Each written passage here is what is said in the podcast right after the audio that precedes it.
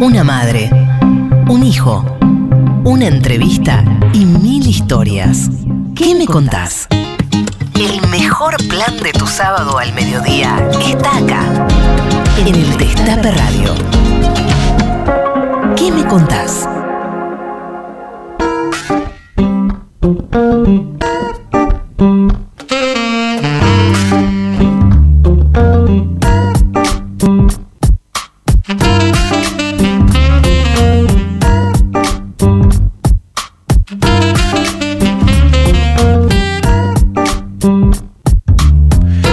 Días a todos, buenos días a todas, a todes. Esto es ¿Qué me contás? Mi nombre es Charlie Pisoni. Aquí estamos en el Destape Radio 107.3, como todos los sábados, en este día gris, día lluvioso, pero feliz día de la patria. Feliz día, querida Tati Almeida, con sus 92 años radiantes. Tenés que estar diciendo a cada rato que son 92 años. Qué poco paquete, che.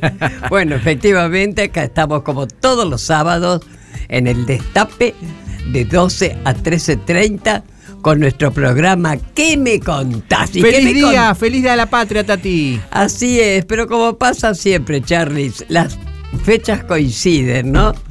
Hoy es aniversario también de que Mario Clavel nos dejó hace dos años, ese estupendo amigo y compañero, que hoy justamente también le van a hacer un recuerdo que ya vamos a hablar, y además el cumpleaños de mi hermana Marta, que hace poquito nos dejó. Mm. Pero bueno, adelante y efectivamente. fe- Adelante. Feliz Día de la Patria. Adelante, feliz día de la patria. Hoy con un gran invitado que viene acá al piso. Ya se están peinando, perfumando la producción.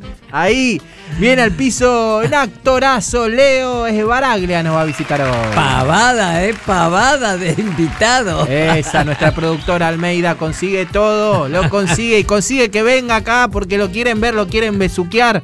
A Leo Baraglia vamos a estar hablando largamente con él en este programa que es un programa de entrevista, es un programa para Claro. conocer a nuestros invitados, las cosas que no se preguntan en la mayoría de las entrevistas, eso buscamos nosotros.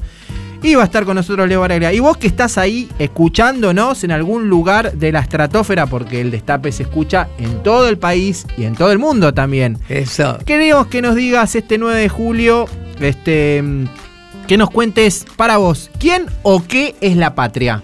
¿Quién o qué es la patria? Nos decís al 11 25 80 93 60 en nuestras redes, en el Destape, en Instagram, Facebook, también arroba que me contás, eh, Twitter.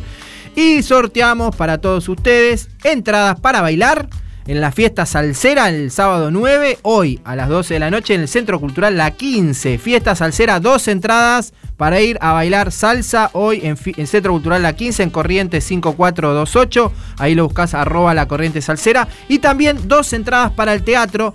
Los invitamos a ver la obra PRI. Una tragedia urbana, una obra que apuesta por la memoria. Tati, te, va- te voy a. También te quieren invitar a vos a que la vayas a ver. Como no, Este, iremos. con Malena Colombo, Beni Gentilini, Emiliano Fernández, la dirección de Juan Pedro Chagüe. PRI, una estrategia urbana, está en, te- en el Teatro Tadrón Teatro los días 17, 24 y 31 de julio a las 19. Así que sorteamos dos entradas para ver a PRI Teatro, dos entradas para la fiesta salsera y ustedes nos dicen quién o qué es la patria. Y ahora comentame vos, Tati, quién o qué es la patria para vos. Exactamente. Bueno, la patria es como ya se ha dicho siempre y así lo siento, ¿no? Es donde uno ha nacido, donde vive, donde trabaja.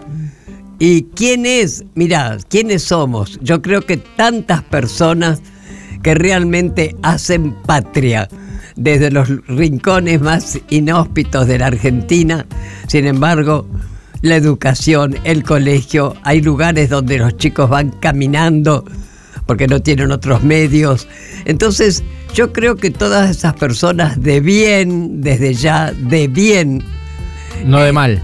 no de mal, que no quiero nombrar, pero los estoy pensando, son los que hacemos patria.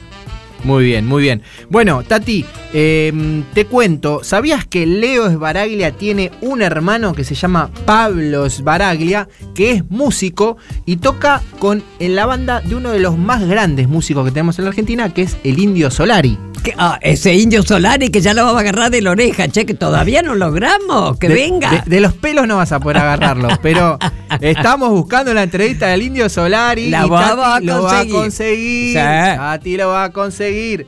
Bueno, Pablo Esbaraglia toca en la banda de los fundamentalistas del aire acondicionado con el Indio Solari. Así que ya adentrándonos en la entrevista con Leo, escuchamos a Pablo Esbaraglia y al Indio Solari. Perfecto. Y ya venimos con más que me contás. Claro. Todos los sábados al mediodía, una pregunta recorre el éter. ¿Qué me contás?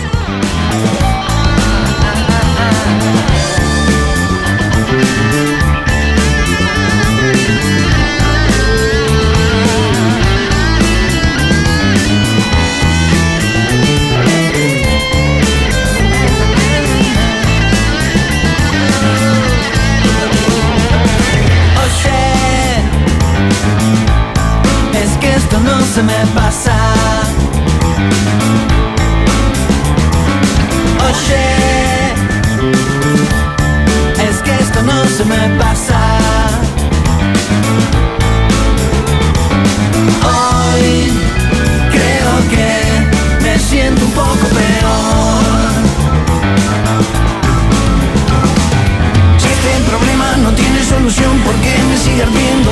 Corazón? Ya no recuerdo que el mundo no es solo este agujero y esto no se pa pa pa pa pasa más.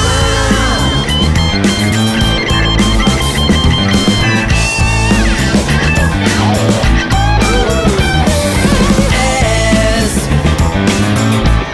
tu forma de caminar. Te digo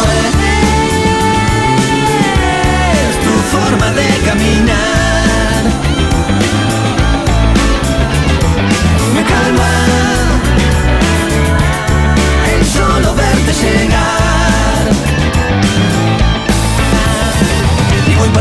Esta noche minuto a minuto con el cipo encendido y el 5 en la lengua cuando suene tu alarma es que llegó la mañana y aquí no habrá pa pa pa pasado nada.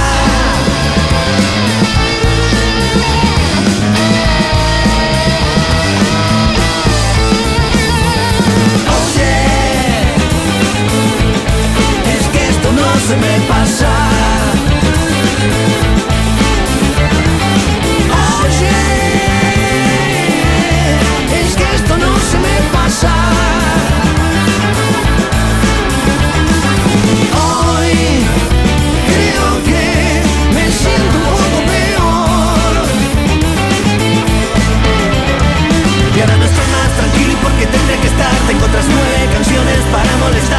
Molestar Voy a cerrar la persiana y ya te cuento mañana Por ahora esto no se pa pa pasa Chao Tus manos serán las alas, las plumas tu piel y tu vuelo una farsa. Pero recuerda, Paloma, que tal vez mañana, al despertar, dejes de volar y comiences a hablar. Alejandro Almeida. Mucho para decir. ¿Qué me contás?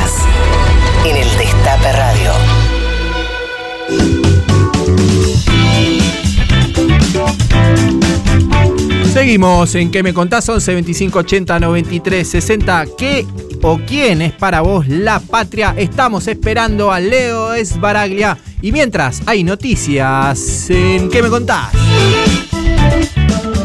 Ley antipatricia Bullrich. Esta semana se promulgó la ley 27671 que establece la capacitación obligatoria y periódica y permanente en la cuestión de las Islas Malvinas. Esto será para toda la administración pública.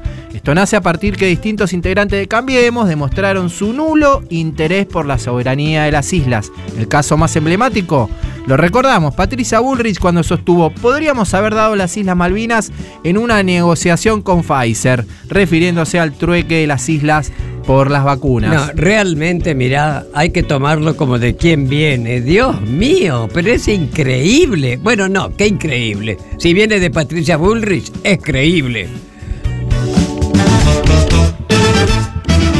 Vuelos de la muerte. El Tribunal Oral en lo Criminal Federal número 2 de San Martín condenó a prisión perpetua a cuatro acusados de perpetrar los vuelos de la muerte. La condena recayó sobre el ex jefe de institutos militares Ah. Santiago Omar Riveros, el ex comandante del batallón Luis del Valle Arce y su segundo Delcis Ángel Malacalza y el ex oficial de operaciones de esa dependencia Eduardo María Lance. Hoy los acusados están bajo prisión domiciliaria. Se aguarda que pronto su condena la cumplan en una cárcel común. Sí, porque no hay que olvidarse, por favor, son delitos de lesa humanidad. Así que lo que hemos pedido, ¿qué pedido? Exigido.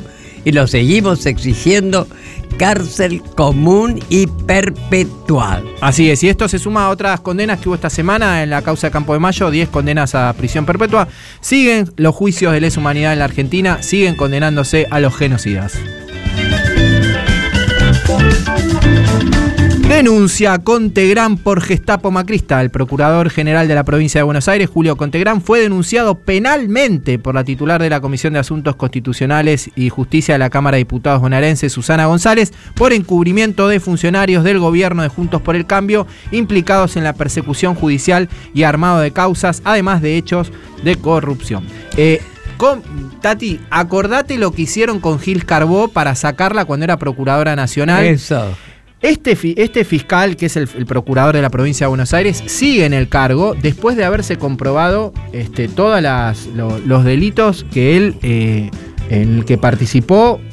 Parte de esta gestapo macrista eh, estuvo implicado y es una persona que no debería seguir en su cargo. Una Y- persona que debería dar un paso al costado si tuviera un poquito de dignidad. Mira, ¿sabés y sigue siendo el fiscal de la provincia de Bueno, Buenos Aires. eso es lo que pasa, Charlie. Tantas cosas uno dice, debería, debería, pero ¿y qué hacemos? ¿Eh? Bueno, acá por- hay un pedido justamente, una denuncia penal. eh, la justicia debería investigar y si investiga bien, ¿Qué, qué debería- justicia? ¿Qué justicia? Bueno, no importa, adelante. Hay que tener en cuenta, es cierto, ¿eh? lo que las madres venimos y hacemos hace 45 años. La única lucha que se pierde es la que se abandona. Así que toma que vamos a abandonar. Para nada. Bueno, Tati, hay eh, actividades. eh, eh, hay una, una actividad por eh, Mario Clavel, que un gran amigo tuyo, gran compañero militante, que estuvo uno de los tantos presos políticos que tuvo la dictadura y que mm, vos querías comentar. Exactamente, lamentablemente justo hoy es el aniversario, hace dos años que nos dejó nuestro querido compañero Mario Clavel, ¿no es cierto? Bueno, por ese motivo, hoy a las 14.30 en la Plaza Armenia se lo va a homenajear con música, con, con alegría, porque así lo quería él. Así que repito, hoy 14.30 en la Plaza Armenia se lo vamos a recordar a Mario Clavel. Buenísimo. Seguimos con más que me contás. En un ratito ya, después de la tanda de la música, viene acá en el estudio Leo Baraglia.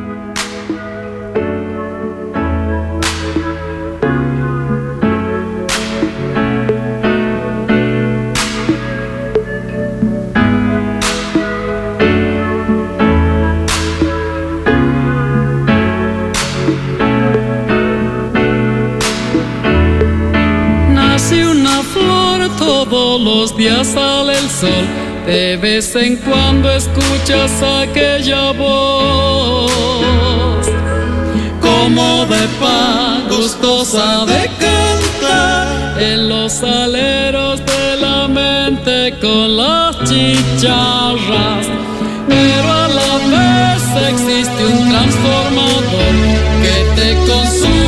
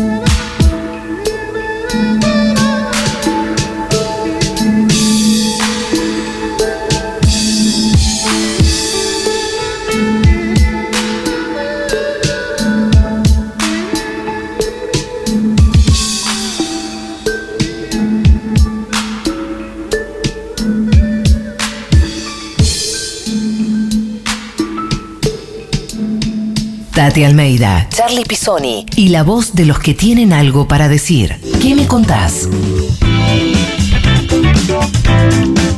Mensajes 11 25 80 93 60. ¿Qué es o quién es para vos la patria?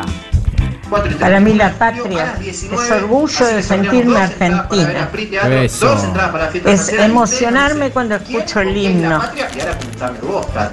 Es ¿Qué es la patria para respeto. Exactamente. Bueno, la patria Es es, como ya se educación. ha dicho siempre y así Es lo trabajo. siento, ¿no? Donde uno ha nacido, Un beso, donde Tati. vive, Un beso, Gracias. Charlie. Un beso. y Sigan adelante. mirá, Gracias. ¿Otro más? La patria es el otro, compañeros, y la tierra donde nací. Saludos, habla Ana de Río Gallegos. Saludos, Ana. Gracias. Allí por allí, ayer estuvo la vicepresidenta ahí en, en Santa Cruz, en el Calafate, la vimos. Eh, ¿Sabes qué me, me- me- me pasa a mí, Tati, con la patria? Me pasa que eh, Cuente, durante cuente. mucho tiempo la- los símbolos patrios eh, fueron apropiados Claro. por la dictadura genocida y, y siempre que uno veía una bandera, Sí. lo asociaba como este, al, al- al partido militar, ¿no? ¿Y te acordás que no cantábamos el himno? Claro. Era tremendo cómo se apropiaron. Se habían apropiado de los símbolos patrios, se habían apropiado del himno, se habían apropiado un montón de cosas. Y recién con la asunción de Néstor y cuando se empieza a refundar la patria y también la figura presidencial, porque eso también tiene mucho Y que ver, ¿no? Cuando claro. vos tenés un presidente con autoridad de Eh. mando. eh, pasa que, bueno, empezás a, a respetar, entre comillas, más este, las Ahí es como que dijimos, basta. Basta. Los símbolos dijimos, son basta. Los nuestros. símbolos son nuestros. ¿Y ¿Sabes cuál fue una de las primeras actividades, eh, eh, eh, festivales que organizó el gobierno? Un 25 de mayo, que tocó Silvio Rodríguez en, en la Plaza de Mayo. Claro. Imagínate nosotros que veníamos de, de enfrentarnos con el Estado, con el gobierno del 2001, estar un 25 de mayo ahí y que nos dé el chocolate caliente, el ejército.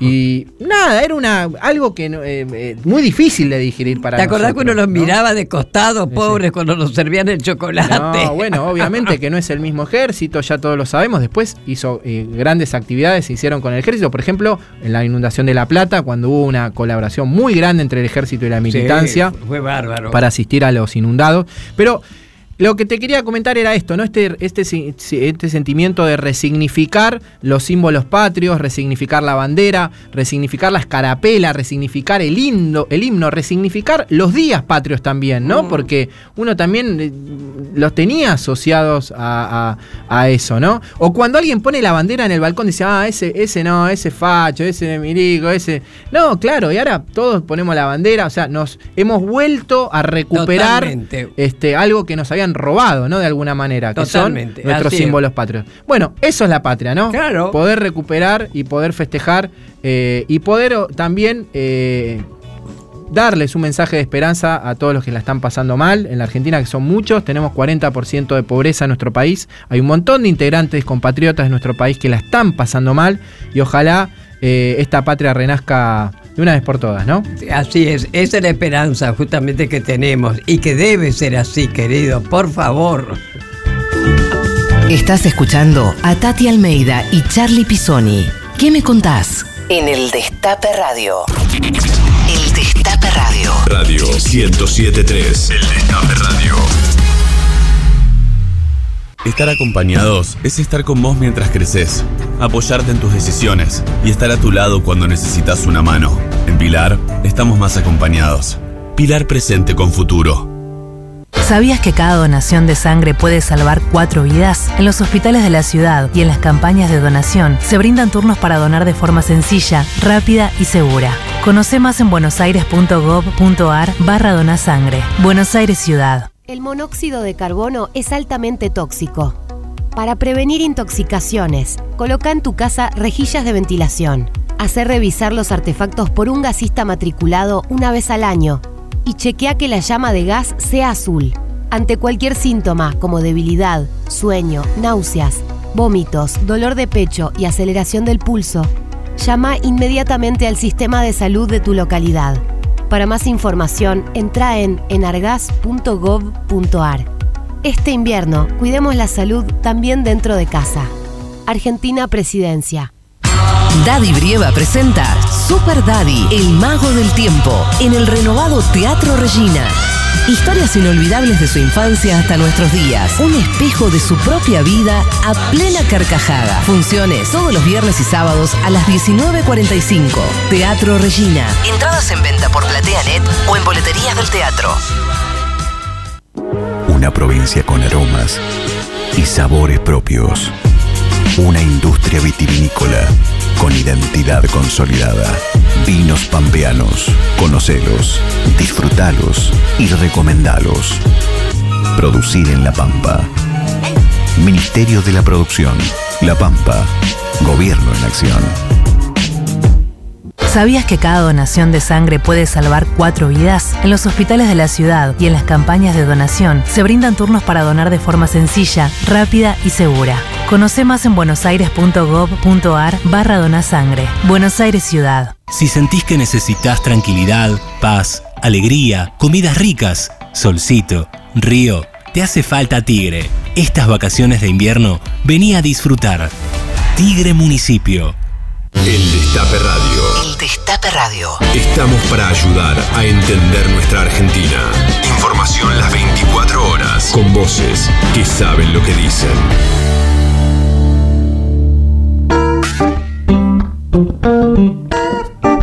Déjanos tu mensaje. Te queremos escuchar. ¿Qué me contás? Seguimos en ¿Qué me contás? Y nuestra querida conductora, productora, la mejor de la radiofonía argentina, cumplió años y lo festejó a lo grande, 92 años. ¿Qué festejo te mandaste, Tati? Qué divino, que me mandaron. Sí, que te fue mandaron, te maravilloso en, en Foetra, como Foetra, siempre. en el gremio de Foetra, un saludo para los compañeros y compañeras. Pero sí, desde ya. 100, 100, 150 invitados, más o menos. Sí, realmente fue impresionante el, todo el cariño que he recibido ahí. Como decía Jorge, mi hijo, el que vive en España, que vino especialmente por mi cumpleaños, por poco no me da un infarto. Bueno, decía, mamá, ¿qué onda? Qué lindo, cuánta gente linda, y así Cuánta fue. gente. Lo vi a Raúl Zaffaroni, lo vi a Víctor Hugo, lo vi a Hugo Yasky, lo vi a Víctor Heredia. eh, Ignacio Copani. sí. Lo vi a Peteco Carabajal, que peló la viola. Ay, y, divino. Y le dio, ¿no? No, no. Mirá, ahí lo estamos escuchando a Peteco. A ver, peló la ver. viola, peló el violín y empezó a darle. Una maravilla. Empezamos a bailar. Tanta Este, gente querida. Estuvo Hugo Soriani, eh, eh, Anguita. Eduardo Anguita. Eduardo Anguita. ¿Qué sé Bueno, mucha gente querida por vos, que te quiere mucho. Muchos regalos, porque fui a tu casa y estaba lleno tu, tu sillón de regalos. No podíamos sentar en el sillón. Yo les pedí que no me regalaran nada con la presencia, pero bueno, no hubo caso. Y el divino de Eduardo Camus, este, nuestro amigo de San Juan, siempre me trae, me trajo una bolsa, ¡oh! Con aceite de oliva, pasta de... Y no la encontraba, creí que se había perdido, había quedado en el baúl del auto de Fabiana, ¿viste? No, mira, además con todos mis nietos, mis bisnietas. No, muy feliz, lindo, muy feliz, te sinceramente. Todos trabajaron, ¿eh? La pucha. Te lo mereces, te lo mereces esto y mucho más. Pasas por mi provincia con tu familia viajero, verás qué lindo es el río desde el puente carretero.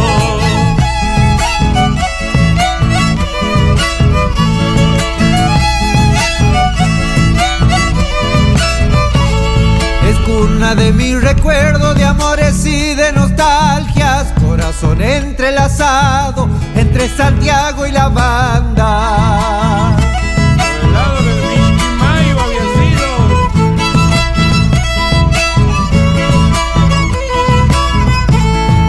El puente carretero que va cortando el camino para llegar a los brazos donde me espera un cariño. Encontrarás en mi tierra cantores de Salamanca para que nunca te olvides, aroma Santiago Manta. Que venga la segunda para todos mis paisanos.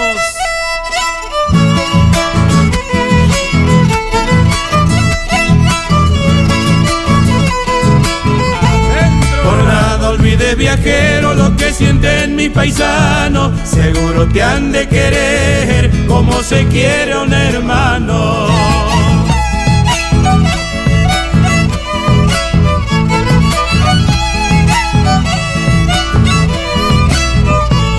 Y cuando llega la noche te pasa mirando el río, seguro que algún dorado se besa con el rocío.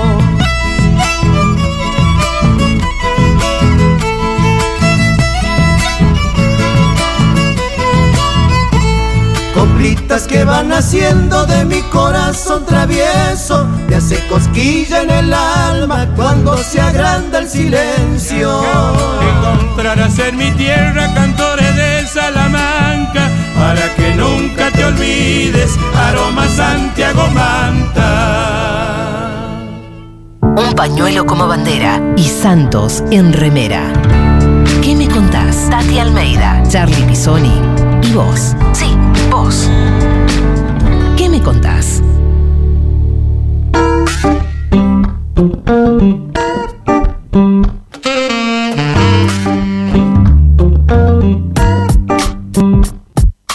Seguimos en ¿Qué me contás? 11 25 80 93 60, el WhatsApp del Destape. ¿Quién y qué es la patria para vos? Y también mensajes para nuestro invitado que ya está acá con nosotros al lado nuestro. Déjame que te lo presente, Tati, dale. Dale, dale. Bueno, él nació el 30 de junio de 1970. Su infancia la pasó en Sáenz Peña. Sus papás son Horacio y Roxana. Junto a su mamá y su hermano, Pablo, comparten la pasión por el arte. Es papá de Julia, hincha de River, actor de gran trayectoria nacional e internacional, multipremiado, talentoso y galán. El invitado del día de hoy es... Leos Baraglia. Pero Hola, ¿se qué placer, además que estés acá personalmente.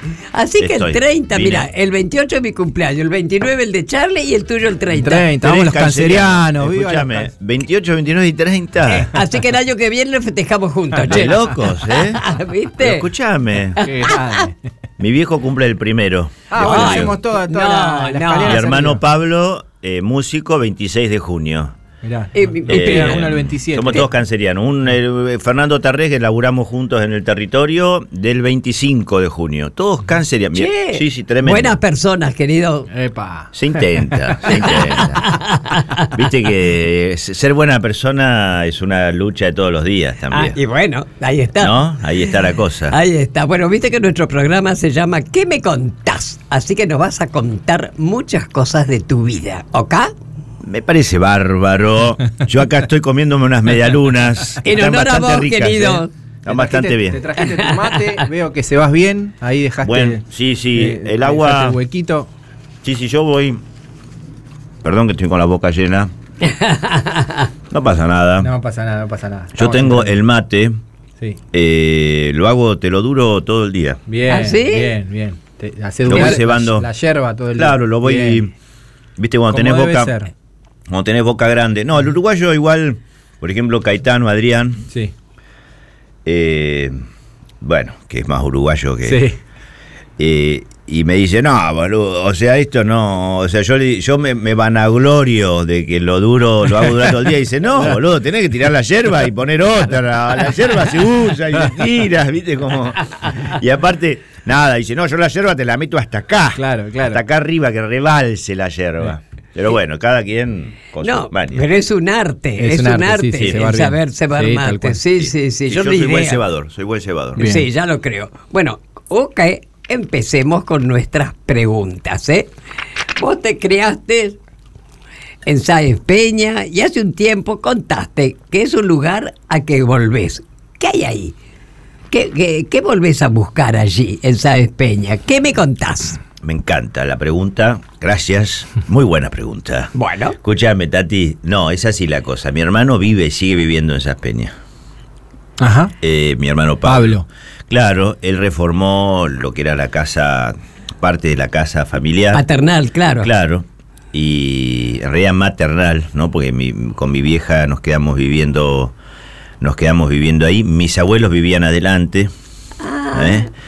O sea, los papás de mi mamá, eh, Gigi. Antes y- era así, ¿viste? Claro, Claro. Gigi y Nona Edel eh, vivían adelante y nosotros estábamos atrás.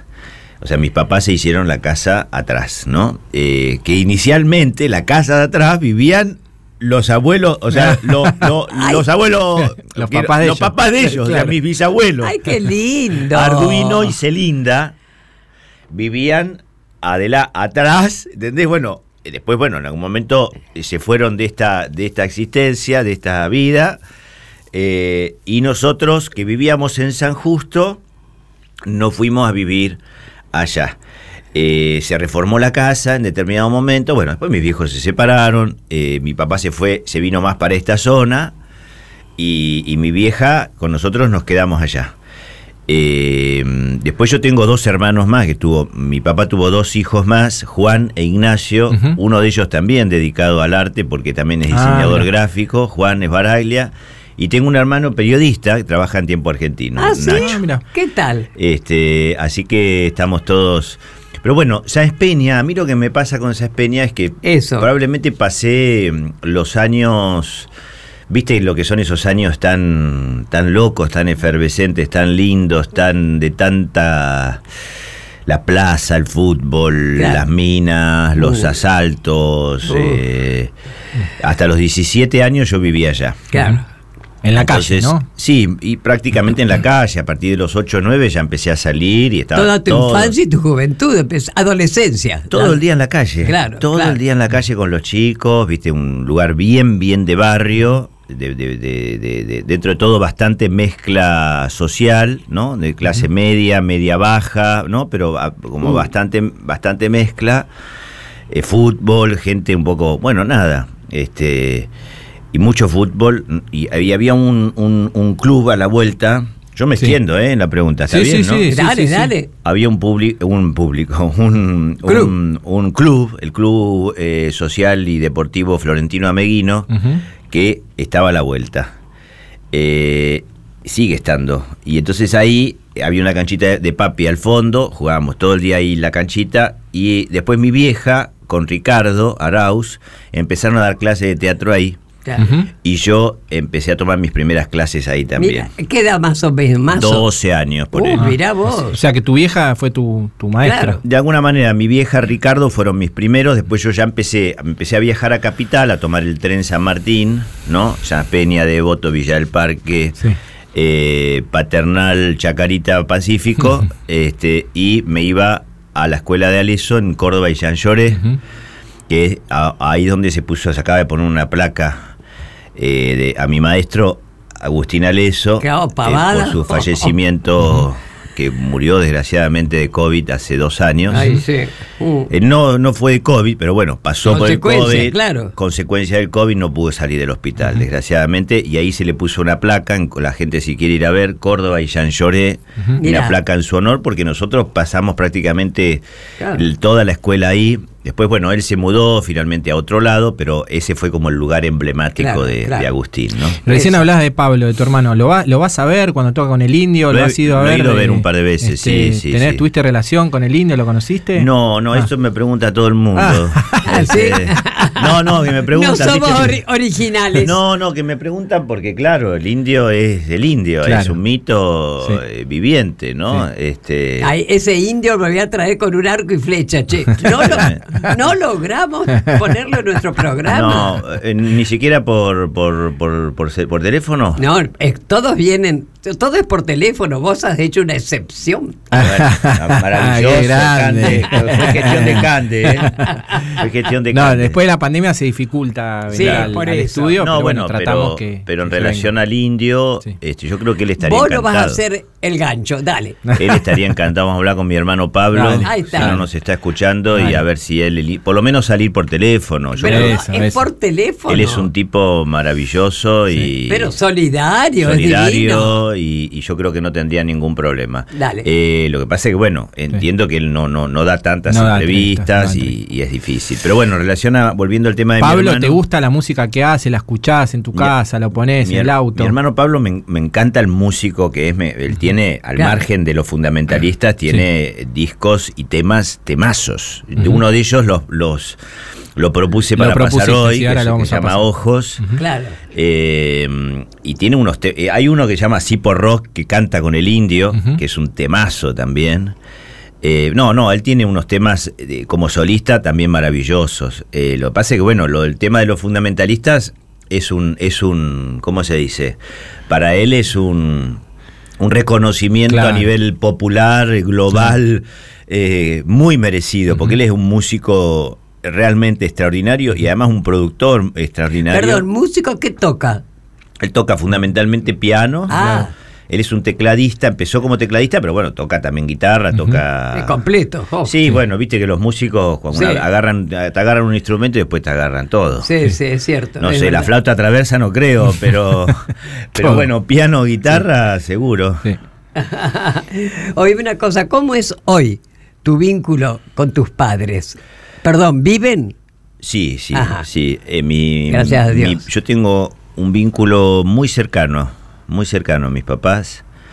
eh, por, por, bueno, individual, con la autonomía de cada quien, ¿no? O sea, eh, mi, mi mamá, compartimos, no solo es mi mamá, sino también compartimos la pasión por esta profesión. Y el caso de mi papá, eh, bueno, somos muy amigos también. Claro. Tenemos una relación muy, muy, muy cercana. Mi papá es psicoanalista, médico, psicoanalista. Claro. Y, y bueno, y también, y también le encanta, en ese sentido, nos, nos charlamos un montón, ¿no? Claro. Tampoco es que se va a poner a analizarnos, pero tiene un montón de herramientas inevitables. Claro, claro. ¿no? Eh, inevitables. Eh, lo mismo que cuando hablo con mi hermano arquitecto, eh, vos no te vas a poner a. Te digo, alguna, al- alguna, alguna regla, digo, un triángulo siempre aparece. Totalmente. Escúchame, ¿por qué no nos contás tu mamá cuando te llevó ese helado de frutilla a España? ¿Cómo fue eso? ¿Es verdad que no se derritió? Eso es un avance de la ciencia maravilloso. No, este, no, no tengo idea cuál es esa, esa anécdota. Lo han dicho mi vieja, dijo, no, no sé, mi mamá eh, a veces este, tiene una poética muy grande este, y una imaginación muy grande. Entonces, este, yo creo que, bueno, en un momento yo extrañaba, se ve que yo extrañaba el helado argentino y estaba viviendo allá en España. Yo vivía entre el 2000 y el 2008. ma- Entre el 2008 y el 2009 empecé a volver eh, a Argentina. Me fui, me empecé a ir en el 99, ¿no? Finalmente terminé instalándome en el 2000, un poquito antes de la crisis del 2001 acá. Y esa crisis también hizo que, bueno, yo eh, acá, allá estaba con un montón de laburo, este, Claro. y me fui quedando, ¿no? Este, pero claro, mi idea siempre fue, fue irme un, un tiempo allá para ver qué onda, ¿no? Eh, Claro, para, claro. Como, como, como le puede pasar a cualquier persona joven que, que, bueno, que quiere ampliar sus... A mí me decían, pero bueno, ¿qué te vas a ir a España? Ah, ¿Vas a trabajar en España? No, bueno, voy a, estoy ampliando un lugar, ¿no? Un lugar de laburo más. Este, Claro.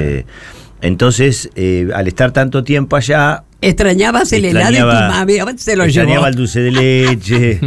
este, no, no, no sé si era de frutilla. Algún helado de dulce de Bueno. leche le haber mangueado. Llegó, si llegó, llegó. Qué no, no se- no bárbaro. llegó en grandes condiciones. Es divino. Escúchame, eh, Leo, eh, sos papá de Julia, 16 años tiene Julia. ¿Cómo es esta relación con la adolescencia? ¿Qué te enseña ella? Y bueno, en principio yo- ser padre es un antes y un después tremendo, ¿no? Uf. Mi hija, fíjate que nació en Madrid. Julia, en el 2006. eh, y, y bueno, eh, ella está ahora yendo a cuarto, cuarto año, está en el Nacional de Buenos Aires, muy exigida, ¿no? Un colegio Sí, se estudia Sí, mucho. sí, emblemático. emblemático, eh, muy duro, ¿no? Para, para los chicos, de mucha, mucha exigencia. Entonces, bueno, está mucho tiempo estudiando, mucho tiempo. Además es muy, eso, es muy responsable en ese sentido, le gusta, le gusta mucho naturalmente, es muy exigente, inevitablemente tanto la mamá como yo somos bastante autoexigentes y uno no le puede decir mucho, Claro. no, Julia, estudia menos o no sé qué, no te haga mala sangre. Pero bueno, evidentemente, viste... Eh, pero bueno, en el medio de todos esos requisitos uno intenta seguir eh, no acompañándola, intenta, digo, tener rela- la relación, toda la relación que puedas en el medio de todo ese lío, ¿no? Que es Claro. tanto estudio, la adolescencia, los amores, las cuestiones. Este, yo tengo una relación. A mí lo que me gusta es que, es que a medida que va Julia va creciendo, también va creciendo y se va modificando la relación Claro. porque Claro. de alguna manera uno, eh, viste, vas, tenés que ir acompañando como el agua eso, tenés que ir Claro. acompañando de una manera orgánica, de una manera no, no, no, no, quiero decir, no, no rigidizarse Claro. frente a los Que cambios. va dejando de ser la nena. Bueno, por supuesto. Ahí está. Por supuesto. Decime, ¿y ella no siente un poco de celos al ver a su papi? ¿Cómo es? Eso se lo tendría que preguntar a ella. Espero. Con el arrastre que tenés. Espero que el tema. No, eso, eso hay que ver, ¿no? Pero ella tiene. eh, e- es un tema complejo el tema de, de- Yo no sé bien cómo. Ella seguramente lo estará hablando en su intimidad y en sus cuestiones, ¿no? Digo, pero el tema de tener un papá conocido y Claro. pim, pim, pim, pim. Es todo un No es tema. fácil, y uno también trata de manejarlo eso con la mayor. Eh, naturalidad posible, qué sé yo, es difícil. eh, Claro. Tener un padre así famoso, Sí, sí, sí. yo no creo que sea algo, en principio es... Hay, tiene algunos beneficios porque a veces, qué sé yo, la he llevado a ver un programa que le gustaba de televisión, o viste, hemos podido ir al set, en ese sentido tenés tus... Pero bueno, eh, es difícil porque Claro. de pronto pasa algo y todo el mundo se puede enterar. Ay, ¿sabés que me enteré Ay, que tu papá, eso no sé qué, no sé cuánto, o tu papá lo vi Claro. dándose un beso con Lali Espósito en un video, o lo vi a tu papá, no sé, ¿entendés? Cualquier cosa. Claro, claro. Eh, y uno también tiene que tener una vida, no vas a dejar de vivir Total. porque... Entonces es, es un tema... es el costo tema- de los que son famosos, Sí, querido. Porque sí. es así, ¿no? Ahora escúchame, vos tenés un campito. Hoy es tu lugar Casi en me el- voy al campo, por eso... Casi nos dejás. Pase que está el día estaba bravo y bueno, finalmente además como mañana tenemos función, teníamos que ensayar también hoy a lo largo de la tarde y, y también es un día... Bueno, hoy- hablando de tu campito, Vamos. es el lugar, tu lugar en el mundo, ¿eh? ¿Con qué conectás allí cuando vas ahí al campo? ¿Cómo? Bueno, en principio creo que es un lugar de la naturaleza que te ayuda en el medio justamente de toda esta De- locura, ¿no? Este, es un lugar así bien, bien tranqui, bien rústico, bien campo, campo. Necesario. Campo, campo, viste, así campo. Qué lindo. Este, y, y bueno, tengo la suerte y el privilegio de tener ese espacio y cada vez que puedo, no voy tanto como quisiera porque de pronto llueve y no puedes entrar. Claro. Entonces, este a veces llueve, a veces llovió, y a veces no sé qué, o a veces, bueno, también es la distancia, a veces uno dice, uy, no quiero, Claro. no quiero ir por pocas horas, y cada vez que voy, claro, no quiero volver. Es como que, eh, vos decís, claro, te quedas, te quedas a dormir una noche, bueno, me quedo más, y, y vos decís, uy, ya me tengo que volver, y no sé qué vos decís, ¿entendés? Cuesta arrancar, me imagino. Tremending. Bueno, eh, Leo, vamos a escuchar música, lo Vamos. mencionaba recién. Ojos, este, un tema que compuso tu hermano. eh, y después seguimos con la entrevista. ¿Cómo no? Dale. ¿Qué me contás? Tati Almeida y Charlie Pisoni en el Destape Radio.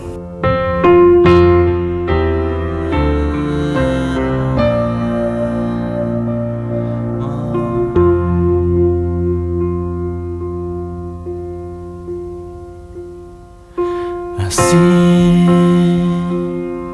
no más llegar por dos lazos.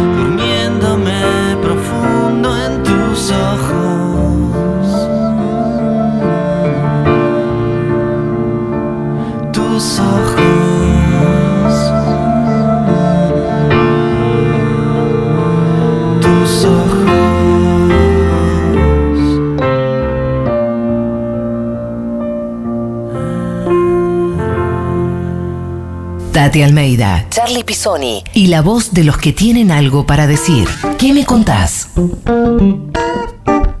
Seguimos en ¿Qué me contás? 11 25 80 93 60. ¿Qué es o quién es para vos la patria? Y también mensajes para nuestro invitado. A ver. Hola amigos del Destape, hola Tati, hola Charlie. Bueno, eh, fui a ver a Leo a El Territorio del Poder, súper fuerte, pero muy, muy, muy buena. Y esta noche lo voy a ver a Art, así que Epa. medio que persiguiéndolo. Este, gracias por, por estar siempre, por, por ser patria. Ustedes son patria, las madres son patria, las abuelas son patria. Gracias. Y, nada, los quiero mucho. Natalia de Almagro. Gracias, Natalia. Gracias, Natalia, gracias. Qué lindo el territorio, qué lindo que lo fuiste a ver. Cada vez que podemos lo hacemos. Este, y, y tiene éxito porque ahora tenemos todo vendido ya. O sea, Pasa el chivo, dale. tenemos todo agotado. Mañana está agotado. El ¿Dónde, sábado que viene está agotado en Hasta Trilce, que es un lugar maravilloso. Digo, se- acérquense a Hasta Trilce porque es un teatro que tiene un bar. Boedo, eh, es, bar comida, sí, bar, bar, Sí. bar restaurante adelante, una fonda preciosa. ¿En qué dirección? Que se come bien. Es Masa 177.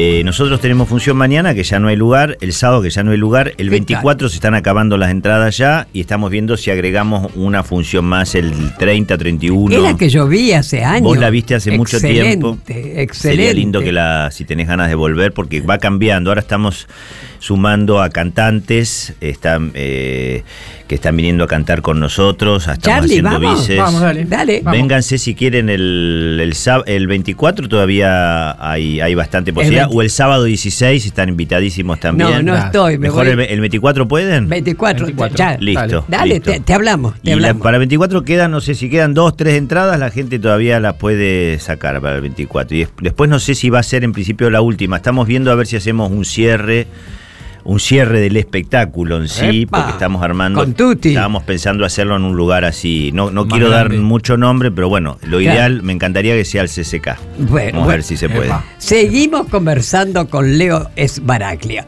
En el 2000 te fuiste a España, viviste y trabajaste allá durante 10 años, pero volvés a la Argentina. Muchos hoy se quieren ir, ¿no?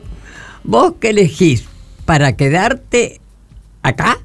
¿Por qué te quedás acá? Bueno, viste que antes justamente, justamente estábamos hablando antes de eso, ¿no? Que uno Eso. cuando, cuando yo era más, más joven tenía muchas ganas de, de expandir, de ver, yo veía un poco lo que, lo que pasaba en otros lados, sobre todo, bueno, en España era un lugar Uf. que se me hizo accesible y posible porque, porque bueno, me empezaron a ofrecer trabajo concretamente Sí. allá, yo se estrenó Caballos Salvajes en el 96 Claro, exacto. y a partir de ahí ya se empezó a, me empezaron a llamar. Entonces, bueno, me pareció una oportunidad fantástica. Después, bueno, en determinado momento decidí volver porque, bueno, extrañaba, extrañaba mucho algo de la propia identidad, no sé cómo, Mm. de la identidad eh, cultural propia, ¿no? Eh, de la identidad social, de la identidad... Que eso es muy difícil reemplazarlo. Para cual. mí es muy difícil reemplazarlo en otro país. Yo a mí me iba, no me podía ir mejor. O sea, no me podía ir mejor de lo que me iba en España. Pero, pero extrañábamos, ¿viste? Claro. Mi hija nació en el 2006. Claro. Eh, necesitábamos algo de la, del compartir, de, del compartir con, lo- con, con los abuelos, con los amigos, con algo de la crianza en la Argentina también es. Este, viste que se que, que hay- es muy diferente cómo se cría en un país al otro. Eh, entonces hay algo de, esa, de ese compartir que yo nunca me lo imaginé en España. Entonces, bueno, mi hija era chica, decimos, bueno, tenía que esperar, tenía que empezar el jardín, viste, a los dos, tres años, y ahí había que tomar la decisión. ¿Dónde empieza? Claro. Y bueno, naturalmente recayó para acá. Empezó el jardín acá y eso ya nos terminó de instalar otra vez acá. Claro. Eh, en relación a, a quedarse, sí, yo tengo la- la- la- la- la- el enorme privilegio de tener Trabajo. De tener trabajo. Y Eh, bueno, querido, como se dice, por algo será. Sí, no, bueno, pero viste, trabajo, trabajo mucho acá, trabajo también tengo la suerte de, de poder seguir haciendo cosas afuera. Claro. Eh, y, y bueno, eh, pero bueno, yo entiendo la gente que de pronto tiene ganas y está en todo su derecho de, ir a expandirse y de aprobar, de A ir a ver. suerte. Hay mucha gente que yo siento, mucha gente joven, ¿no? Que, que está, que está pegando el, el salto. Mm. eh, y bueno, eh, me parece que eso está, está bueno, en principio, en todo sentido. Claro. Eh, en todo sentido, en todo sentido. Hablando de España, queremos hacerte escuchar este audio que seguro es uno de los momentos más inolvidables de tu paso por España. A ver. El taco no, hace la personal y ahí se va, se va, se viene Martínez para el gol y va el tercero, y va el tercero, y va el tercero, y gol de River, gol de River. Tapó ahí, lo dejaron, el arquero había venido. Yo estaba en el. estaba en Eso la te quería sí. preguntar. Vos estabas en la cancha. ¿Cómo fue que estabas Sí, en la cancha? Estaba en la cancha, estaba del lado de. mm, Estaba de este lado. Estaba del lado de los goles de River, que luego los metió al otro lado. Eh, y estaba en la cancha porque justamente estaba yo laburando allá, en, no, en, no concretamente en Madrid, estaba laburando haciendo una película en el norte, eh, por, por, el, por el Bastán, allá por Navarra, por, por el País Vasco. Y, Qué lindo y justo, sí, Qué lindo. y justo tenía, eh, eh, viste, estaba yendo y viniendo eh, de entre Madrid y el País Vasco y justo, bueno, me coincidió que, que podía estar allá. ¿Y sabes quién me consiguió las entradas? ¿Quién? Para eh, Guillote. No. Ay, no. Me consiguió, me consiguió las entradas para ir ¿Ya a ver el vos River en Boca. relación con él? Este, por No, la yo serie, estaba, no? yo estaba, claro, yo estaba iniciando, había llamado, lo había llamado no por el partido, sino por la serie, porque yo quería empezar a investigar un poco, eh, nada, hablar con él para ver un poco, poco nada, eh, me, me interesaba mucho eh, poder eh, hacerlo, bueno, a él, ¿no? Y, y entonces apenas me vio, no sé qué, re buenísima onda. Y, y justo me dijo, Leito, ¿querés venir a ver el partido? ¿Te consigo? No sé qué. Bueno, este, y, bueno, nada. y ahí grande, la verdad que él muy generosamente me consiguió una entrada para mí, una entrada para, para un amigo, Diego Jakubovich, que estuvo conmigo allá también. Y vimos el partido en un palco, en un palco, un super palco vidriado, tomando no sé qué. Después, este, bueno, salíamos para. Pero bueno, estábamos ahí en una situación muy privilegiada y además, bueno, la casualidad de que el partido acá se suspendió y después Y allá. Sí, sí, sí. Y con River el otro día, bueno, ahí te veo. Sí, la tengo acá. Ah, Nos afanaron el partido, ¿no? Un poco sí, no, sí, no vamos sí, a hablar del sí, tema. No, no hablemos, no hablemos Perfecto, no también el operador que es este, el otro equipo, que tampoco Ah, nadie listo. puede hablar. Listo, nadie habla, no hablemos, no hablemos. Nadie Entonces puede no, no, no, no hubo copa. No hubo copa, no hubo copa. Bien. Oíme, querido, vos tenés una carrera, la pucha, vaya si es extensa, ¿no? Pero tu debut actoral fue en una película emblemática, La Noche de los Lápices, en 1986, que apenas tenías 16 años. Bueno, justamente a quién representabas, ¿no es cierto? Dios mío, Daniel Alberto Racero, uno de los chicos detenidos desaparecidos, ¿no? Ahora vos habías realmente pensaste el significado de la película y el papel que te iba a tocar. Vos sabés que es loco, ¿no? Yo no sé de dónde, pero cuando nos llamaron, porque todo el mundo estaba enterado en el año 86, cuando se empezaron a tomar las pruebas, todo el mundo mandó fotos, porque pensá que pidieron... eh, Uh. yo, yo llevé una foto mía porque salió un aviso, no me acuerdo si en un diario, no sé Claro. si Clarín o en La Nación, digo, habrá salido un aviso pidiendo, Un este, claro, fotos de chicos entre 15 y 18 años. Eh, lo vio Norma, que en ese momento era la, la mujer de mi papá, la mamá de mis hermanos, y me dijo, che, Leo, ¿te interesa ir a ver esto? Este, entonces mandé la foto y llegaron 2.500 fotos. de ahí, yo estudiaba con Aleso en esa época. Ah, Yo tenía 15 años. Perdón. tenía 15 años. eh, cumplí. No, no, no, no, pero es porque estoy. Cumplí 15 años eh, mientras estaba filmando la película. Pero bueno, en ese momento tenía 15 años. Pero lo loco es que cuando llegó la idea de la película. Claro, hacía dos años que estábamos en democracia. ah, claro. Pensá. Claro. eh, Muy poco. 86. pero de alguna manera, nosotros, digo, mis papás nos habían actualizado, nos venían informando de lo que había pasado, nos habían dicho, ¿entendés? Digo, nosotros teníamos un conocimiento fuerte de lo que había pasado en el país, a pesar de ser tan chicos, es muy loco. Pero yo sabía perfectamente lo que íbamos a hacer, ¿entendés? Claro. Eh, es muy raro eso, ¿no? Digo, pero no es que vos decís un chico... No, no, no, había total conciencia de lo que íbamos a hacer y ganas de participar. Mm. ¿Qué te parece? Eh, ganas, viste, como si hubiese habido una pulsión Claro. propia y personal, porque para mí la película no fue una película profesional. Mm. Fue decir, viste, tener una experiencia a nivel personal. Una realidad. De una, claro, pero evidentemente, y yo pensándolo ahora en voz alta, vos decís, ¿cuál era la pulsión? ¿Cuál era la ese entusiasmo que había? Y es un entusiasmo, evidentemente, de. De, de sanar algo a nivel, a nivel histórico, ¿no? Claro. Porque yo creo que hay algo de eso, ¿no? Como Mm. hay algo que el propio cuerpo este, actoral, con ganas de meter el cuerpo en una historia eh, pa- para una sanación que tiene que ver con algo a nivel a nivel más profundo, a nivel más... ¿Qué te eh, parece? Entonces, eh, ahí arrancó, ¿viste? Yo ahí conocí a Pablo Díaz, ahí Claro. conocí a, a mucha de la gente eh, implicada, a Jorge Falcone, Mm. eh, eh, y, y fue para nosotros una experiencia, yo pensé, estaba en cuarto, justamente la edad de mi hija tenía, cuarto año del Claro. colegio secundario. Claro. En ese colegio, y hay que decirlo, que era el Manuel Dorré, un colegio privado, me dejaron y me aceptaron eh, irme a hacerlo, porque me, me- me tuve, Claro. que, tuve que faltar como dos meses al colegio. Claro. Pero ellos me dieron, la, Guiducci, que era el rector, me dio la posibilidad y la autorización de decir, bueno, no, esto es importante. ¿No? Entonces me dejaron irme un mes a La Plata, Claro. porque fuimos a rodar allá.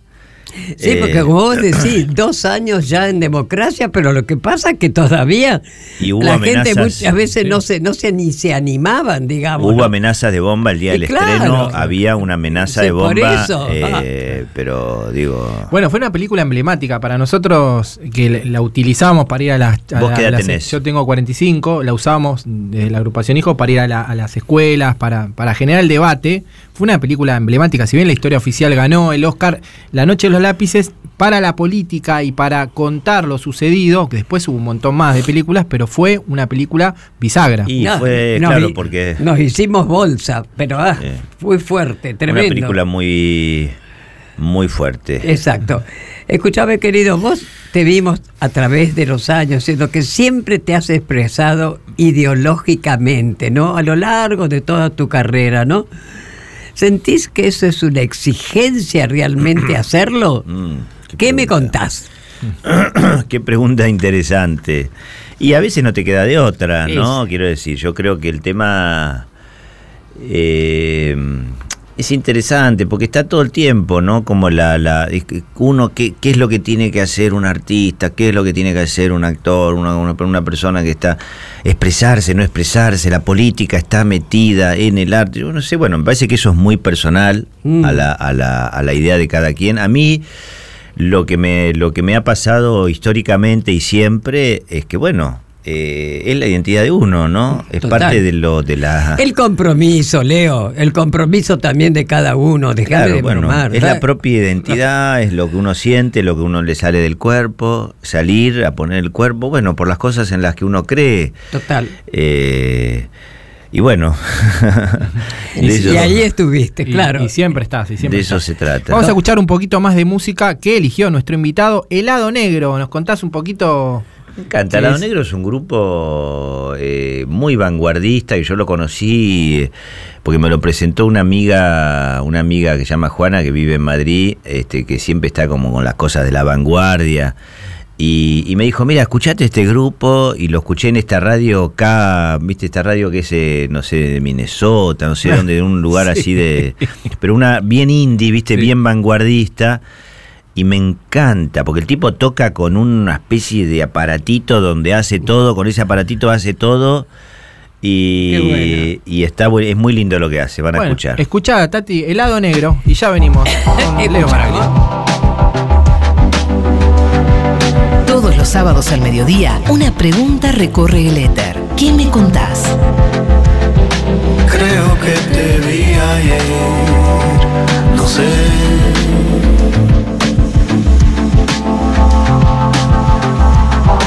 Creo que escuché tu voz también.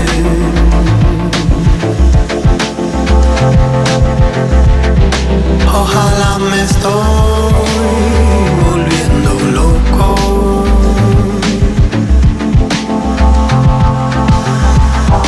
Por lo menos tengo con quien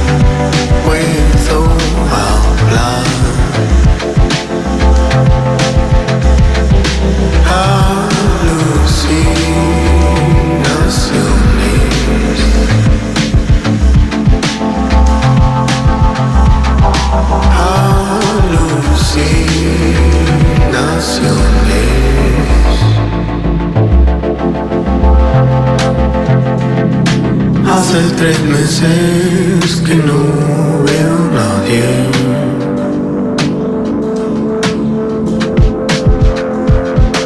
Hace un año te vi.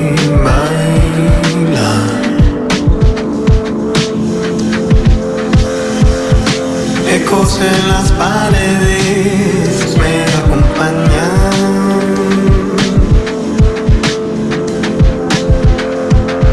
Logro que sentí tu voz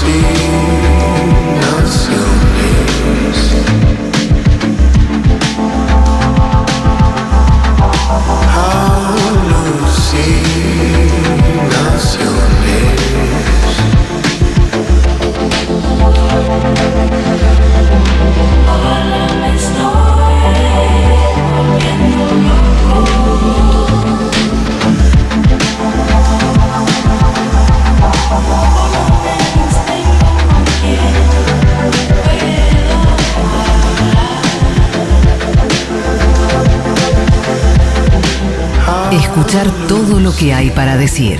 ¿Qué me contás? El Destape Radio. El Destape Radio. El monóxido de carbono es altamente tóxico. Para prevenir intoxicaciones, coloca en tu casa rejillas de ventilación. Hacer revisar los artefactos por un gasista matriculado una vez al año y chequea que la llama de gas sea azul. Ante cualquier síntoma como debilidad, sueño, náuseas, vómitos, dolor de pecho y aceleración del pulso, llama inmediatamente al sistema de salud de tu localidad. Para más información, entra en enargas.gov.ar. Este invierno, cuidemos la salud también dentro de casa. Argentina Presidencia. Hace 100 años empezamos un proyecto que impulsaría un país entero. Una compañía de bandera para acompañar por siempre a nuestra bandera.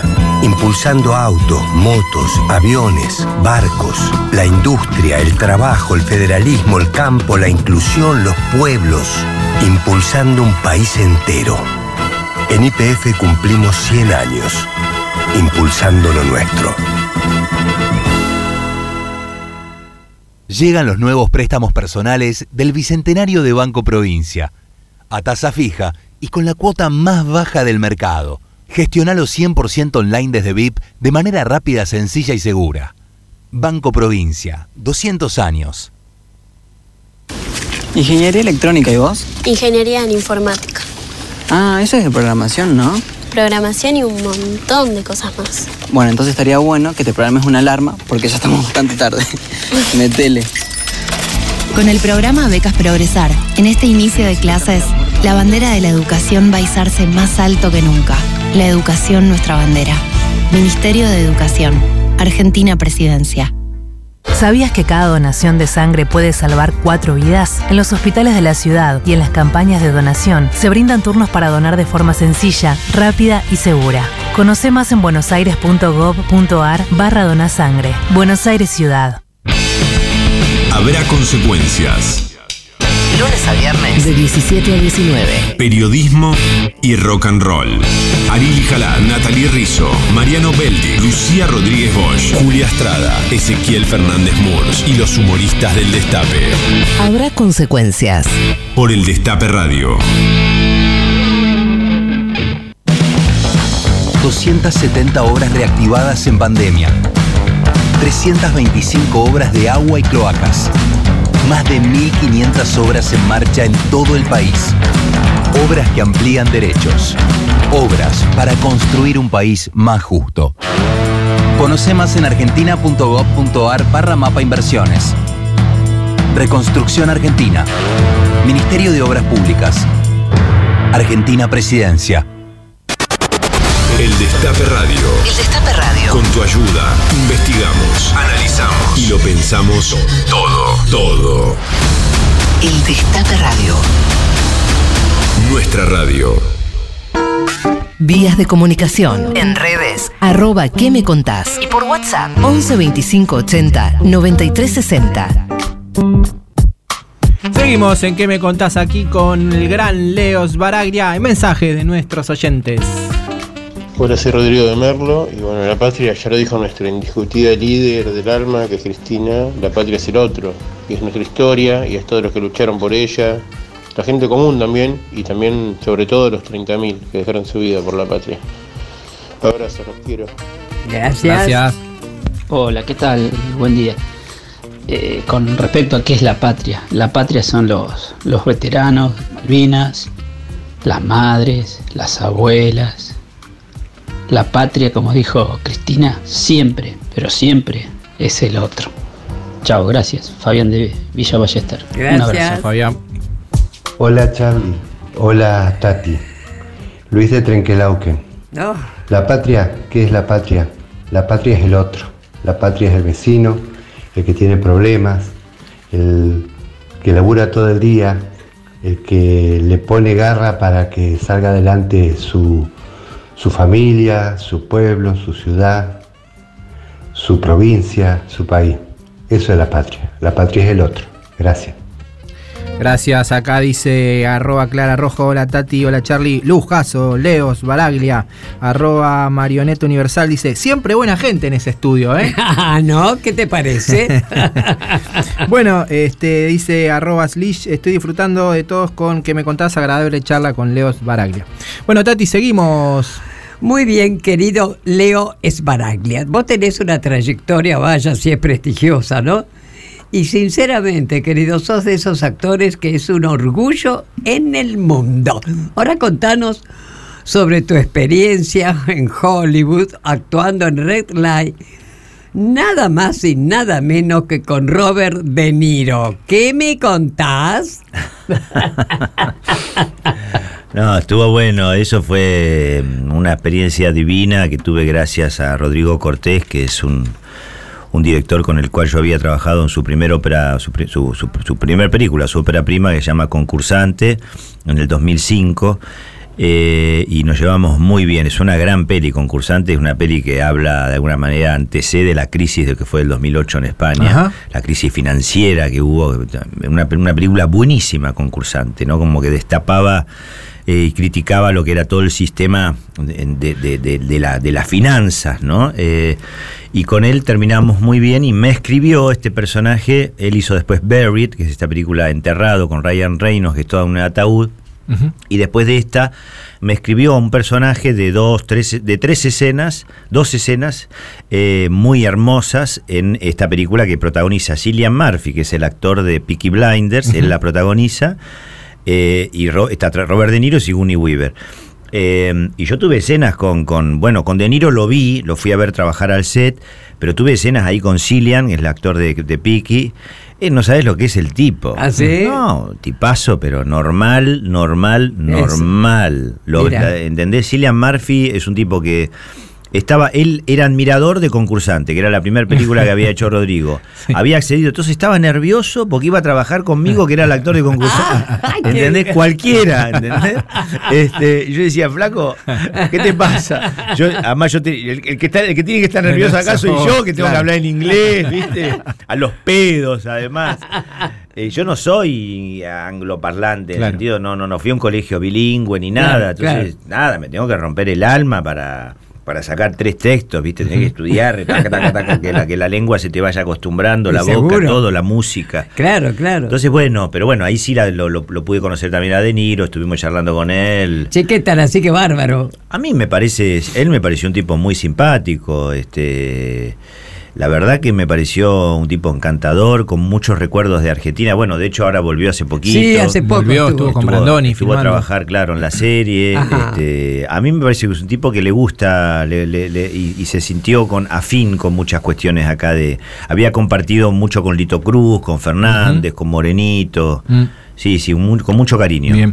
Eh, recién hablaba de Guille, Guillote Coppola. Queremos hacerte escuchar este audio. A ver. Vamos.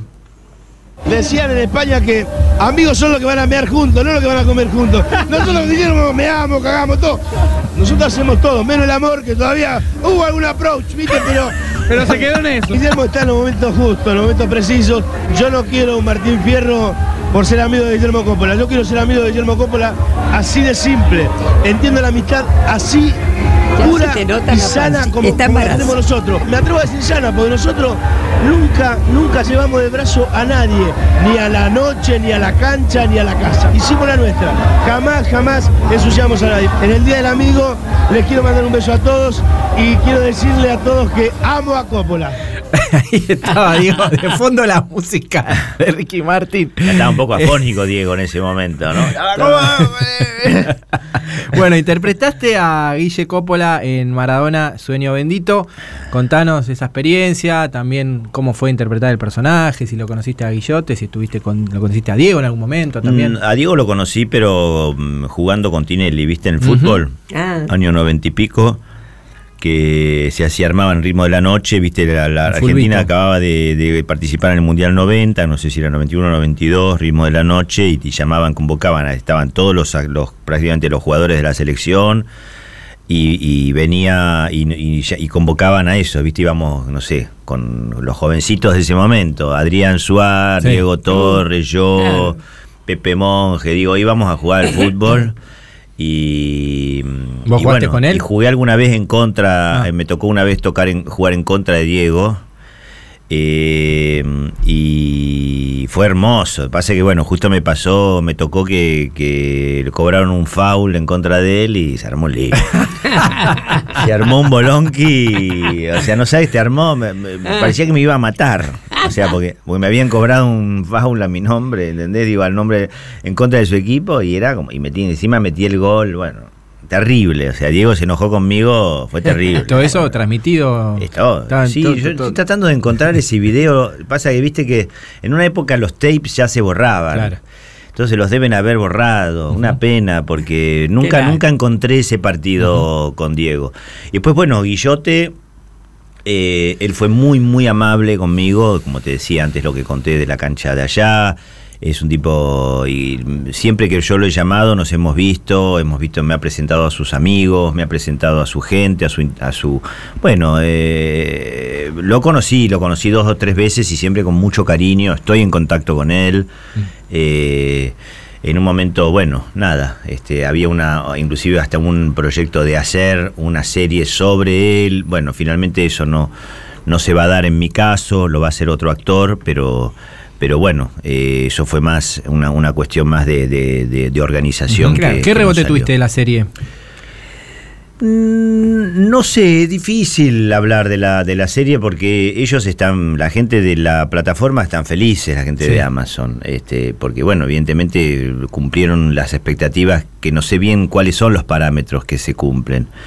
Eh, después, bueno, qué sé yo, creo que es muy difícil hacer una serie de Maradona a tan poco tiempo de su Sí, claro, fallecimiento. sí. No, no creo que haya por supuesto, a, a nadie, no creo que a nadie haya ayudado la muerte de Diego. eh, eh, mm, creo que fue una, una cosa muy, muy triste. eh, y, y creo que lo, lo ideal hubiese sido lanzar la serie con Diego vivo, ¿no? Eso. Porque hay algo, hay algo de eso que, que perdió una perspectiva Claro. y perdió como un. eh, Para mí se fue de. Eh, Nadie esperaba que pasase esto con Diego, ¿no? Claro. Y yo creo que esto modificó un poco la percepción Más vale. eh, de, la, de la propia serie. Pasa que, bueno, es muy difícil a tan, de, de un tipo que ha despertado No, y sigue despertando tantas pasiones totalmente. eh, y, que, y que representa cosas tan, tan fuertes. Y es, es, es- es muy difícil competir contra eso. Tal cual. Eh, Es como hacer, digo, ah, no sé, digo, como hablar del Che. Claro. El Che se empezaron a hacer películas ahora del Che. Claro, no, claro. digo, eh, mucho tiempo antes. Digo, porque son símbolos y cuestiones que, que son realmente muy complejas y que tocan muchas, muchas emociones. Entonces es muy difícil eh, hacer ficción sobre eso. Eh, Totalmente. Vos, querido, vos personificaste a Martín Miguel de Güemes en ensayos para Güemes, ¿no es cierto? Para Canal Encuentro, ¿no? ¿Cómo es personificar, digamos, este tipo de personajes históricos? ¿Y a quién te gustaría personificar que aún no lo hayas hecho? A ver, esa como alguna asignatura pendiente, digamos. Mira, en ese sentido es como cuando me preguntan qué, queré- qué tenés ganas de hacer. Yo, eh, bueno, lo de Güemes fue muy lindo, primero porque no tuve que eh, concretamente interpretar o, o estudiar a Güemes en sí, sino que fi- finalmente usamos esa plataforma, esa, esa posibilidad eh, casi del, del cine o del encuentro documental para, para poder Claro. volver a hablar de una figura de Güemes, una figura de la cual la gente sabe poco. Eh, de hecho, eh, una de las cosas que se dice ahí dice, no, Güemes no era un gaucho, ¿no? Era como un tipo que se fue transformando de alguna manera y los gauchos lo eligieron a él, ¿no? Claro. Lo eligieron como un representante, como un líder Claro. eh, que, que luchó justamente junto a San Martín por la independencia. ¿no? de la Argentina. Eh, y fue muy lindo, muy rico hacer eso. Y en con Daniel Rosenfeld, un gran amigo, director, un gran director. Eh, que con muy poquito, mírenlo, ese, ese documental de Güer- ensayo sobre Güemes es precioso, precioso. puede ver, está Se puede ver, creo que no sé si estará colgado en Sí, Cinear Cinear, o sí. en... Eh, está Mercedes Morán también. Y después. No, gran amiga. Sí. Y Walter Jaco, bueno. eh, después, en relación a. ¿A qué te gustaría? interpretar, yo creo que. Alguno así. En algún momento se me había pasado la idea, o alguien me había hablado de la idea de hacer de San Martín.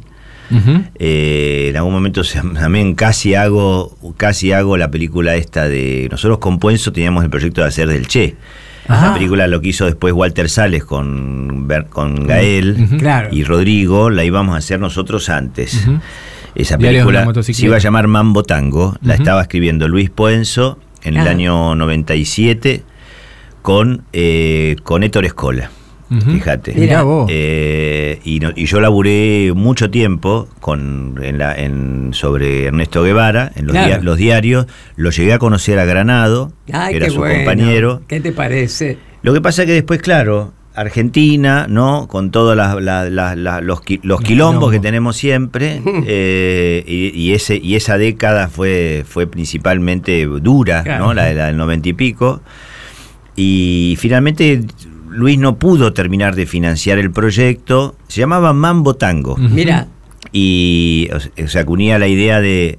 eh, De Cuba y claro, Argentina. Mambo Tango, ¿no? Y, y, y yo había leído ya un par de tratamientos.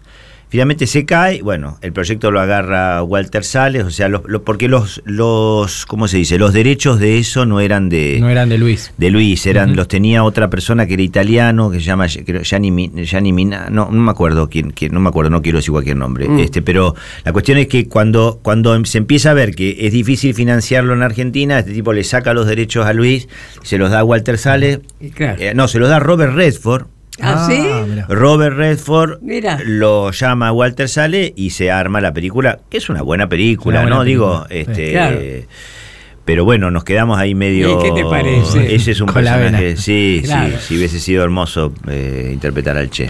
Eh, Leo, el Plan Fines es un programa creado en 2008 para la finalización de estudios primarios y secundarios para adultos mayores de 18. Y vos pudiste terminar el colegio de esa manera. ¿Cómo fue tu experiencia y qué mensaje podés darle a aquellos que mm, todavía no se animan a terminar la secundaria? Fíjate que yo, viste, cuando hice la noche de los lápices estaba en cuarto año. Después, quinto año, estaba, arranqué a finales de quinto año, arranqué en clave de sol. Entonces había dos materias, espera que pongo esto en silencio porque me está llegando el relojito. me está llegando. Y entonces este, era quinto año y, y yo arranqué clave de sol en, a finales de quinto año. Entonces, claro, empecé a laburar todos los días y me llevé física y química. Sí. Eh, física la, fui a- la pude rendir en diciembre. Química me la llevé, la di mal en diciembre. Nunca más la pude ir a dar porque estaba laburando todo Claro. el día. Estaba laburando. En el verano laburaba, laburaba en enero, en febrero, en marzo, hacíamos teatro. No tenía tiempo. Entonces nunca la fui a rendir. Y, la- y tuve la suerte que siempre me quedó eso como un pendiente. Y cuando pasó lo del plan fines, Claro. eh, fíjate que fui fui a, a, a- a- a Pura Química, que era el programa este de Mex Urtibería, y uno de los chicos ahí, Marconi, Juan Marconi, me dice, ¿querés que te ayude a darla? A, a averiguar cómo hacer. Sí. ¿Y? Y se ahí averiguó, ya existía el plan fines que Sí. yo no conocía. y bueno, rendís una, una cierta cantidad de horas sobre esa materia, otra vez la tabla periódica, pim, pim, pam, pam. ya que estamos. Y terminé recibiéndome. A, a- a todo esto tengo que ir a buscar el título, que todavía no lo fui a buscar. Pero terminé re- recibiéndome de secundario a los cuarenta y pico de años. Qué lindo, qué mérito. Bueno, mi querido, estamos llegando al final de esta entrevista que sinceramente un placer. Bueno, ¿Te has y lo sentido mismo. cómodo? Re. Bueno, Lo escucha- mismo digo, un placer enorme y estoy contento de haber venido. Qué lindo. Bueno, viste que nuestro programa se llama ¿Qué me contás, verdad? Bueno, a ver, contanos alguna aneda, alguna anécdota, algo lindo o no lindo que te haya pasado y que por ahí tenemos el privilegio que sea la primera vez que lo contás. Dale. ¡Oh, qué difícil! Aunque la hayas contado, dale, pues, dale. Puede ser una que hayas contado. Qué difícil. Eh, la verdad que ahora me, aga- me agarraste. Yo soy pésimo para el tema de las anécdotas. ¿Alguna de la serie de, de- de Maradona que nos quieras contar? Tuviste en Nápoles. Es ¿no? algo, es algo, pero fíjate que es algo medio milagroso. eh, lo que me- no, mira, una linda anécdota porque, Dale. porque na- me pasaron muchas cosas y muchas relacionadas a veces con caídas y con golpes. Dale. Pero tengo una linda anécdota en relación a la película. Mira, yo iba a hacer una.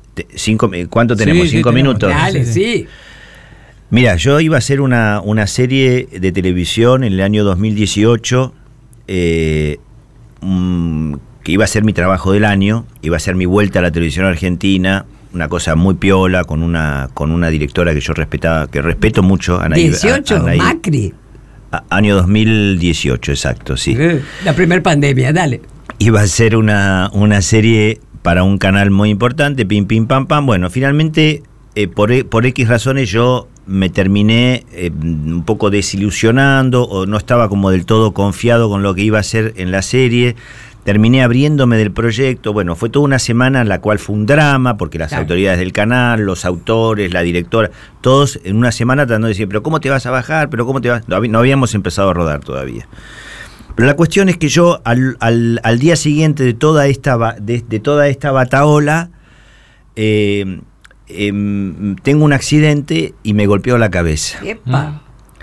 Eh, y pierdo prácticamente la memoria durante 12 horas No. porque me pego un golpe y no recuerda, viste como memento esa película que el Sí, tipo no recuerda, sí, pasan, pasan dos minutos y ya se olvidó lo que pasó. ¿Que te caíste? Claro, ¿Qué? me pegó un golpe, estaba solo en casa, por suerte en ese momento llegó, eh, llegó Dani, que, que era mi, mi- mi- mi novia.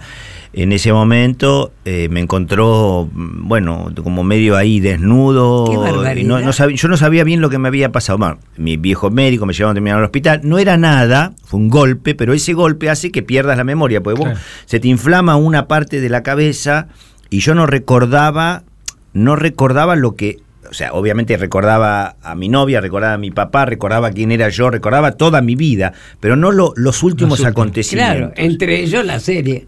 Bueno, la serie tampoco. Pero bueno, la cuestión es que, fíjate que me costó inclusive, eh, al principio me daba como un poquito de miedo porque, porque, porque me hacían como esos chequeos y yo había cosas que no... Mm, Viste, que cuestiones de la memoria que no podía terminar de resolver. Bueno, finalmente se fue resolviendo. Dos semanas después de este hecho, me llama Almodóvar Ah, para Ah, claro. hacer una prueba para Ay, su sí. película. Si yo hubiese seguido en la serie, no hubiese podido hacer la película Mira. de Almodóvar, ¿entendés? Digo, y, y- y bueno, me estudié la letra como nunca, porque además como supuestamente tenía problemas de memoria, pero bueno, fui a hacer la prueba, finalmente Almodóvar, pero Sí. claro, si hubiese hecho la serie, la serie quizás no podía ni hacer la prueba, porque Almodóvar eh, te puede estar tomando pruebas dos semanas y después Claro. no te elige, es así. Ah, ¿Y Eh, ¿Qué película era? Eh, Dolor y Gloria, Ajá. una película fantástica, bueno, que hicimos finalmente con, con Sí, Almodóvar no. en el año 2000, claro. 2018. Mirá que de dónde no hay mal que por bien es no una venga. linda, es una no hay mal que por bien, es que yo creo que no hay mal, bueno, eh, no, es, es un poco generalista la eh, Sí. pero pero bueno, esto de no hay mal que por bien no venga a veces a veces funciona. ¿Cómo te resultó a vos? Sí. Bueno, muy bien. Un O sea placer. Te has sentido cómodo, nosotros también, y realmente te damos las gracias. Además ha sido presencial, ese es un lujo. Presencial, pre- presencial, presencial. Y bueno, acá estoy. Ya voy a tener que venir siempre presencial ahora.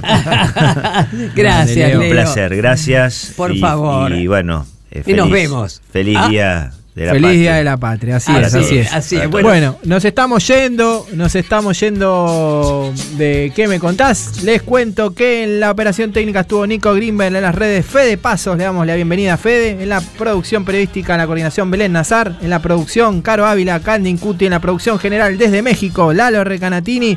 Se ganaron cosas los oyentes. Miren, eh, Mariposa Julieta de Twitter se ganó las entradas para el teatro. Bravo, ahí van a ir a ver la obra. Ya les digo porque la tengo por acá. La obra se llama. Eh, eh, eh, por acá, por acá, ahí está. PRI, una estrategia urbana. Está en el Tadrón Teatro los días 17, 24 y 31 a las 19 con Malena Colombo, Beni Gentilini, Emiliano Fernández, PRI, una tragedia urbana. Se ganó las entradas Mariposa Julieta y después se ganó las entradas para ir a bailar hoy, para irse de Cachengue a la fiesta salsera, al Centro Cultural La 15, Elías de Almagro. Así que nos, va, nos vamos mientras entra Carlitos Urbanowski con Reunión Cumbre. Gracias, Leo. Gracias, Tati. Eh, además quiero Además, pedirle disculpas Sí. a Gabriela Dicker, la Sí. rectora de la, porque viste se nos fue el tiempo, pero si Dios quiere El lo próximo hacemos sábado. El próximo. Bueno, como todos los sábados de 12 a 13:30 en el Destape, ¿qué me contás? Chau, chau. Chao.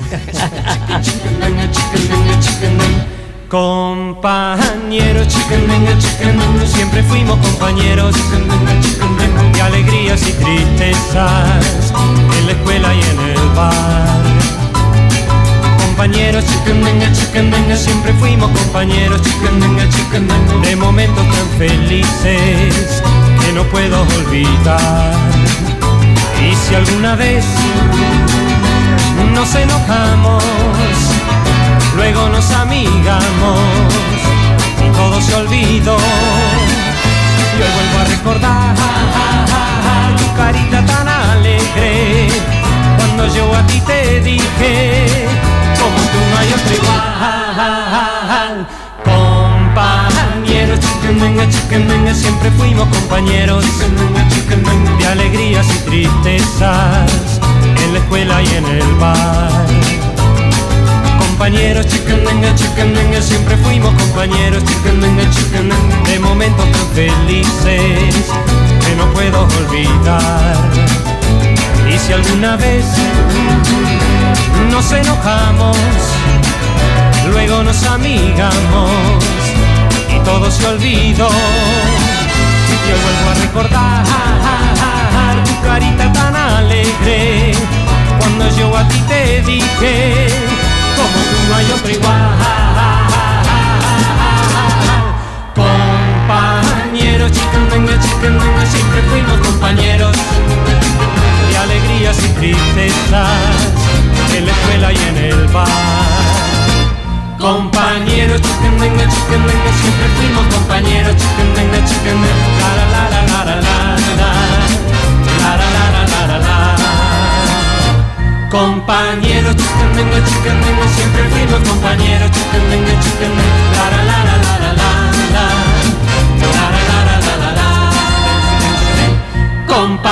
Compañeros, chicandenga, chicandenga, siempre fuimos compañeros, chicandenga, chicandenga, la la la la